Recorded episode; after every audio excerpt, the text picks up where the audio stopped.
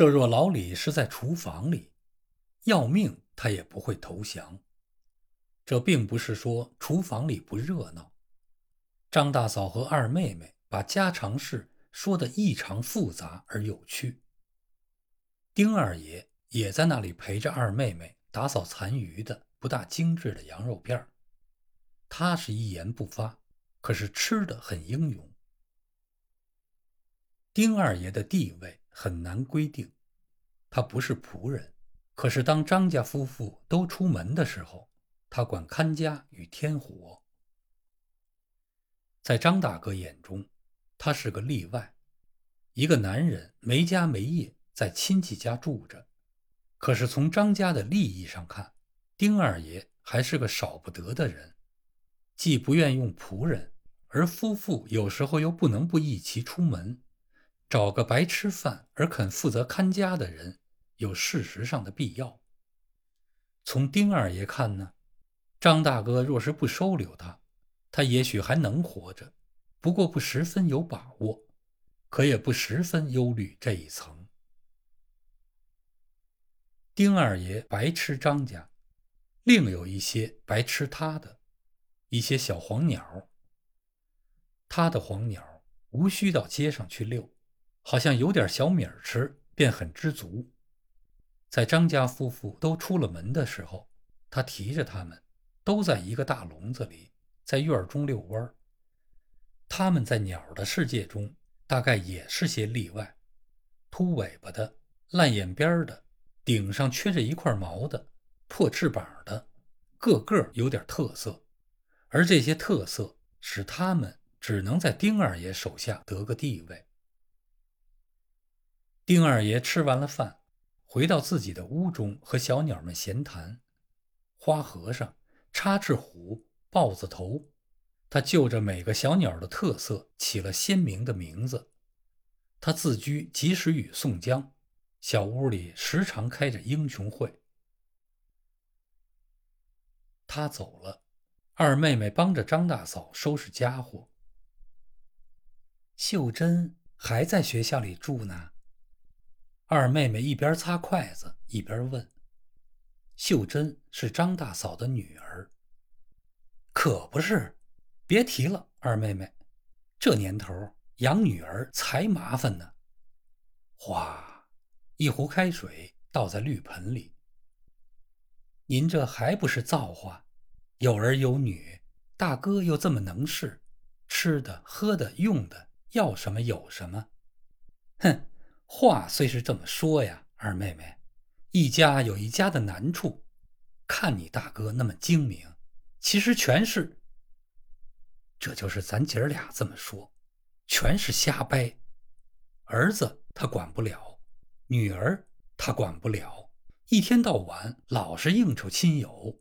我一个人是苦活，买也是我，做也是我。儿子不回家，女儿住学校，事情全交给我一人儿。我好像是大家的总打杂的，而且是应当应分，有吃有喝有穿有戴，是不错。可是谁知道我还不如个老妈子。张大嫂还是笑着，可是脸上露出些红斑。当老妈子的还有个辗转腾挪，得歇会儿就歇会儿。我这一家子的事儿全是我的。从早到晚手脚不识闲儿，提起您这个大哥来，那点狗脾气，说来就来。在外面，他比子孙娘娘还温和；回到家，从什么地方来的怒气，全冲着我发散。哎，可是啊，这又说回来了，谁叫咱们是女人呢？女人天生的倒霉就结了，好处。全是男人的坏处，全是咱们当老娘们的认命。由悲观改为听其自然，张大嫂惨然一笑：“您可真是不容易，大嫂子。我就常说，像您这样的人真算少有，说洗就洗，说做就做，买东到西，什么全成。”张大嫂点了点头，心中似乎痛快了些。二妹妹接着说：“我多子要能赶上您一半也就好了。”哎呦，二妹妹别这么说，你那点家世也不是个二五眼能了得了的。张大嫂觉得非这么夸奖二妹妹不可了。二兄弟一月也抓几十块呀？哪儿摸准儿去？亲友大半是不给钱，到年呀结了的送点茶叶什么的。家里时常是茶叶比白面多，可是光喝不吃也不行啊。干什么也别当大夫，看好了病不定给钱不给，看错了得砸扁。我一天到晚提心吊胆，有时候真觉着活着和死了都不大吃劲。哎，我就是看着人家心面上的姑娘小媳妇们还有点意思，一天到晚走走逛逛，针也不拿，线也不动，打扮的花枝招展的。哼，张大嫂接过去了，白天走走逛逛，夜里挨揍的有的是。妇女就是不嫁人好。二妹妹又接过来。老姑娘可又看着花轿眼馋呢。哎，两个妇人同声一叹，一时难以继续讨论。二妹妹在炉上烤了烤手，待了半天，二妹妹打破寂寞：“大嫂子，天真还没定亲呢。”那个老东西。张大嫂的头向书房那边一歪，一天到晚给别人家的儿女张罗亲事，可就是不管自己的孩子。也别说，读书识字的小人们也确实难管。这个年头哪儿都像咱们这么傻老呢？我就不信一个做父亲的管不了儿子，我就不信。张大嫂确实挂了气。二妹妹，你大概也看见过。太仆寺街齐家那大姑娘，模样是模样，活计是活计，又识文断字，又不疯野。我一跟她说，呵，她的话可多了，又是什么人家是做买卖的了，又是姑娘脸上有雀斑了，哪个姑娘脸上没雀斑呀？擦厚着点粉，不就全盖上了吗？我娶儿媳妇要的是人，谁管雀斑呢？外国洋妞脸上也不能一水白，我提一回，她驳一回。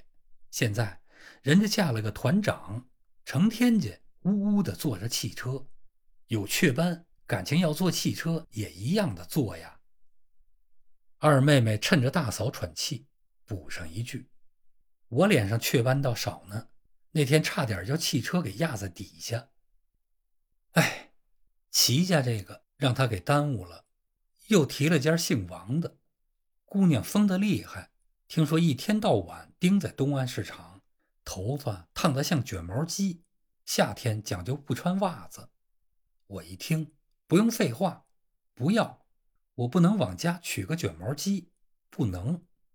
您大哥的话又多了，说什么人家有钱有势，定下这门子亲事，天真毕业后不愁没有事情做。可是。即日天真回来，和爸爸说上三言五语，这回事儿又干茬不提了。天真说什么来着呢？敞开是胡话。他说非毕业后不订婚，又是什么要订婚也不必父亲分心。自由婚，二妹妹似乎比大嫂更能扼要的形容，就是自由，什么都自由。就是做妈妈不自由，一天到晚，一年到头，老做饭，老洗衣裳，老擦桌椅板凳。那个老东西听了儿子的，一声也没出，吧唧吧唧的砸他的烟袋，好像他是吃着儿子，不是儿子吃着爸爸。我可气了，可不是说我愿意要那个卷毛鸡，我气的是儿子老自由，妈妈永远使不上儿媳妇儿。好了，我什么也没说，站起来就回了娘家，心里说：“你们自由啊，我老太太也歇几天去，没人做饭呀，活该。张大嫂一活该，差点把头后的小气给震散了。是得给他们一手看看。二妹妹十分的表同情，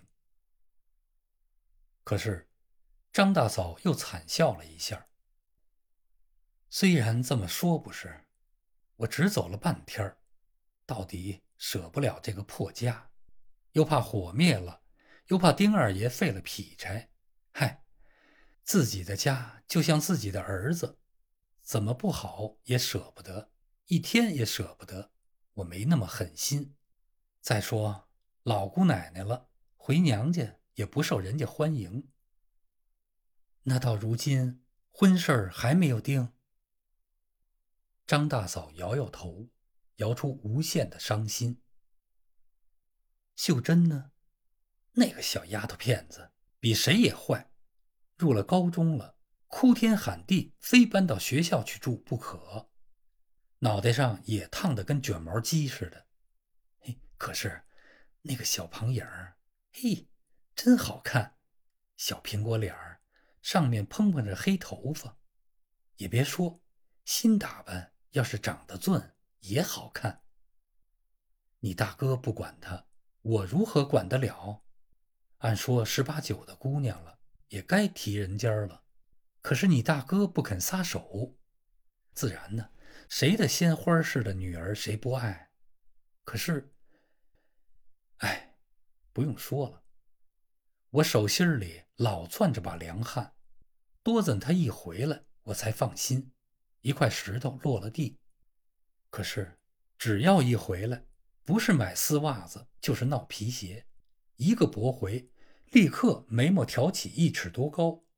一说生儿养女，把老心使碎了，他们一点儿也不知情。可是不为儿女，咱们奔的是什么呢？二妹说了极圣明的话。唉。张大嫂又叹了口气，似乎是悲伤，又似乎是得到了些安慰。话转了方向，张大嫂开始盘问二妹妹了：“妹妹还没有喜呢？”二妹妹迎头叹了口气，眼圈红了。二妹妹含着泪走了。大嫂。千万求大哥多分点心啊！